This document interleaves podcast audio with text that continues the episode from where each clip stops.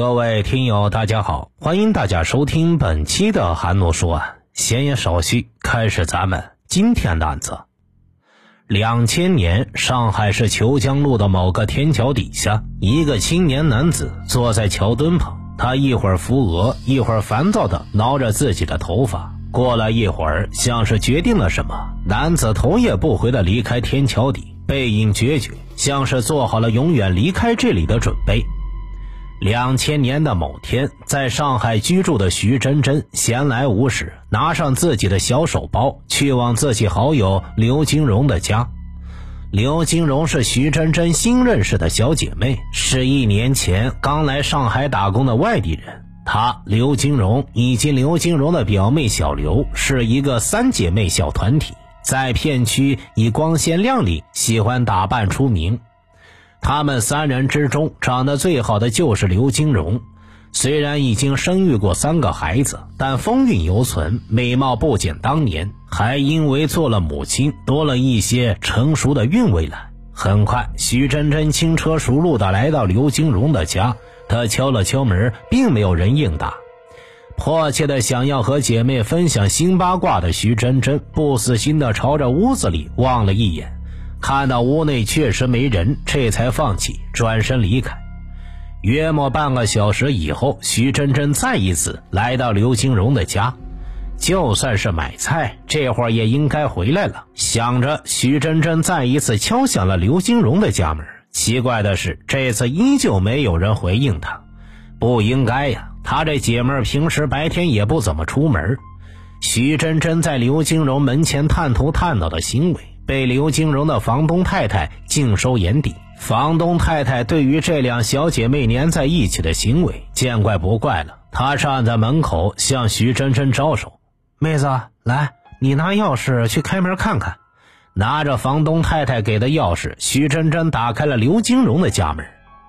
一声尖叫打破了棚户房区早晨的宁静。一旁的房东太太赶来，就看见瘫坐在地上的徐真真。顺着徐真真的视线望去，上半身赤裸，下半身只穿着三角内裤的刘金荣倒在地上，他面容苍白，嘴唇青紫，看起来已经死了有些时辰了。徐真真不可置信地捂住了嘴。此时的他三魂被吓没了两，朝着刘金荣的表妹小刘工作的理发店飞奔而去。同样被吓坏的房东太太立刻报了警。天杀的，房子里边死了人，这以后可怎么租啊？这么想着，房东太太掩上了刘金荣的房门，紧握双拳，焦急地等待警方到来。另一边，徐真真用这辈子最快的速度奔向小刘工作的理发店，她全然不顾自己的形象，以平日里爱美的模样大相径庭。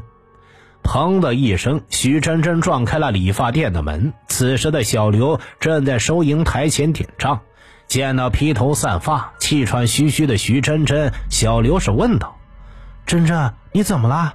啊，小刘，你姐，你姐她可能出事了。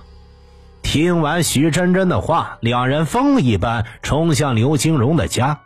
当他们再一次赶到刘金荣家时，他的家已经被周围的居民围得水泄不通。二人从人群中挤进去，只见一群警察在刘金荣的家里进进出出。刘金荣的尸体已经被运走，二人的眼泪再也忍不住了，凄怆的哭声响彻了整个棚户房区。一个因美貌在周边较为出名的女人，为什么会几乎赤裸的在家里死去？在她身上藏有什么样的秘密？是谁杀了他？又为什么杀他？收到房东太太的报警电话之后，闸北区派出所立刻通知了正在附近巡逻的张雄等警官，前往案发现场查看。案发现场是被害人刘金荣的租房，那是一个在棚户区几个房子之间搭起来的一个小小的房间。一进门，左手边是一堆放着的抽纸以及化妆品的柜子。右手边是一条只能容一人侧身通过的过道，过道后是一张还算宽敞的双人床，床边有一个床头柜，上面摆着一部手机、一根金项链以及装满烟蒂的烟灰缸。床边的地上铺满了用过的餐巾纸，空气中弥漫着一股难闻的气味。被害人的尸体正躺在过道的中央，脖颈处有一处明显的痕迹，面色苍白，嘴唇青紫，是典型的窒息死亡。种种迹象表明，刘金荣的死并非是一场意外，财物的存在更是免除了为财杀人的嫌疑。看着现场的痕迹，警方确认这是一场情杀。随后，警方对刘金荣的周边关系展开调查。可谓是不查不知道，一查吓一跳。大伯呀，你知不知道住在你家附近的那个小刘，他是做什么工作的？民警张雄站在一位老伯耳边，大声的说道：“小刘啊，我知道。”大伯操着一口正宗的上海口音说道：“平时很少见他工作，每次出门都是挽着男人，要不就是带着男人回来。”老伯。那你认识那些男人吗？嗨，怎么可能呢？他每次带回来的男人都不是同一个。我这老头子上哪去认识这么些人呢？张雄这才明白，刘金荣哪里是来上海打工的？他分明是仗着棚户区错综复杂、人员来往众多，在这里做些来钱快的生意。刘金荣混乱的社会关系给案情的侦破带来了很大的难度。由于来往人员众多，屋内留下的指纹、DNA 等证据全是两千年科技无法验证的，警方在案发现场根本找不到任何可用的证据。除此之外，在刘金荣的身上，警方提取到了多名男性的 DNA。在人口流动快速的棚户区，想要将他们的主人找出来，可谓是天方夜谭。那么，杀害刘金荣的凶手到底是谁呢？周边人员调查没有结果后，警方将目光放在了刘金荣的堂妹小刘以及租房给刘金荣的房东太太身上。率先接受警方询问的是刘金荣的表妹小刘。关于你姐姐的案子，根据我们的推断，应该是死于情杀。你觉得在你姐姐身边有什么可以怀疑的对象吗？小刘想了想，有些不好意思的说道：“虽然我姐姐平时交往的人很多，但是她有两个比较好的男朋友。”两个男朋友？张雄问道。“是啊，这两个人应该算是我姐姐的平夫吧，就是情人关系。”那他们是谁呀？一个是我们这商店营业员老卢，平时他跟姐姐接触比较频繁；还有一个是我们这儿的街溜子老孙，他没有什么工作，但是姐姐很信任他，经常把钱啊什么的交给他来保管。但是我觉得还是老卢的可能性比较大。小刘说出了自己的怀疑。这个老卢是个有家室的人，但是他想要到外地去做生意，就喊着姐姐跟着他。姐姐不愿意。之前我还看到他在姐姐门前叫骂，说是要报复我姐。确定了怀疑的对象，张雄又询问了租房子给刘金荣的房东太太：“阿婆，关于租你房子的刘金荣，你知道关于他的什么消息吗？”“我的房子可不是他租的。要是一开始知道我的房子被租下来干这种事儿，我是怎么也不会租给他的。不是他租的。”这个可以跟我们详细说说吗？张雄抓住了房东太太话里的疑点。啊，房东太太操着一口不太流利的上海话说道：“这房子呀，一开始就不是他租的，是我们那儿一个商店的营业员小卢租给他的。能够帮助刘金荣租房子，想来关系是十分密切的。为了进一步确认，张雄又问道：‘那您知道他们之间有什么关系吗？’”这个嘛，房东太太想了想，小卢是结了婚的。至于他，我不知道具体情况，但是平时两人就勾肩搭背的，不像是什么正经关系。哎，对了，房东太太突然拍案而起，我想起来了，案发前一天晚上，我那天因为办点事儿，十一点才回来，正好撞见他两人挽着手出去了。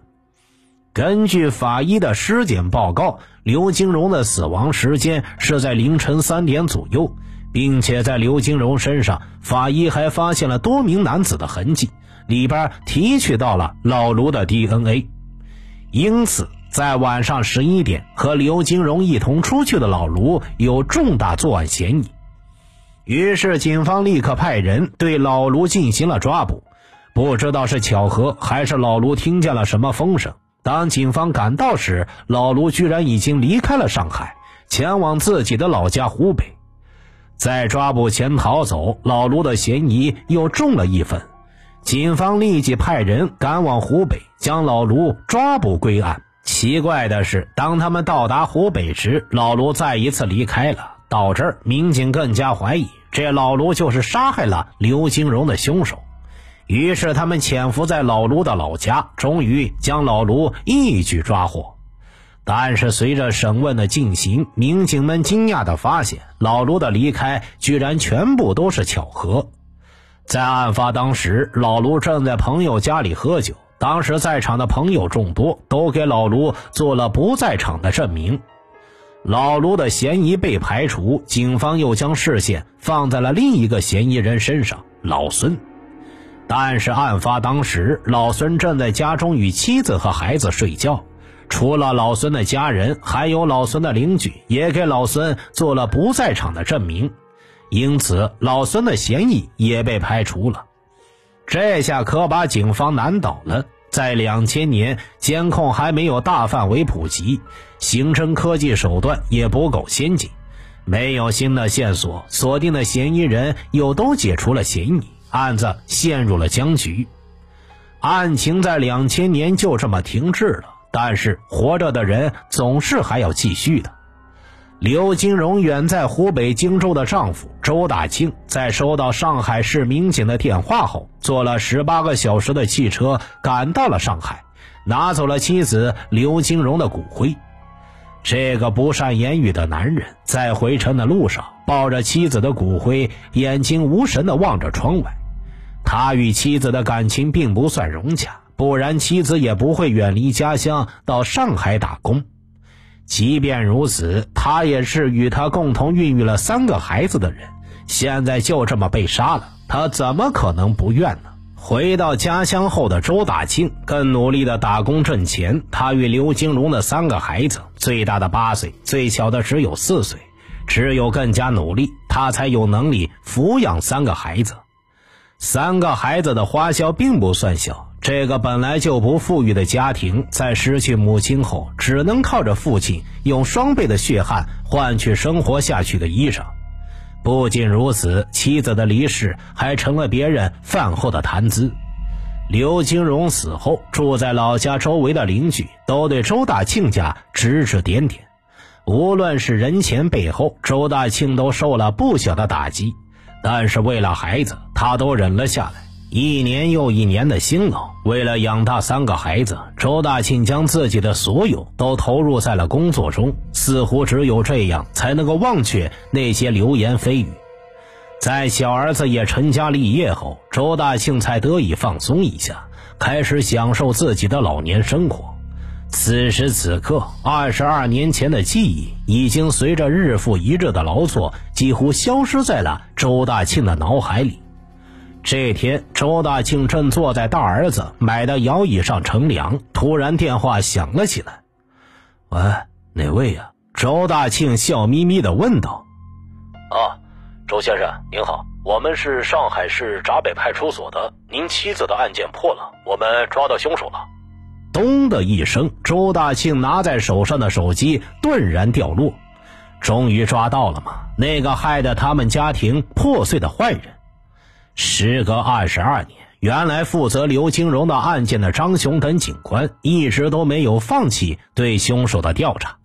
终于，利用国内新的刑侦科技，在当年的物证里，他们找到了新的线索。依据新发现的线索，警方终于锁定了真正的犯罪嫌疑人郭丹。郭丹，江西籍人，被发现时正在西安的一个工地上做包工头，居无定所。工地在哪儿，他就在哪儿。为了进一步确定郭丹的嫌疑，警方派人对郭丹进行了外围跟踪。跟踪发现，郭丹只在陕西境内活动，平时无论去哪里都是自驾。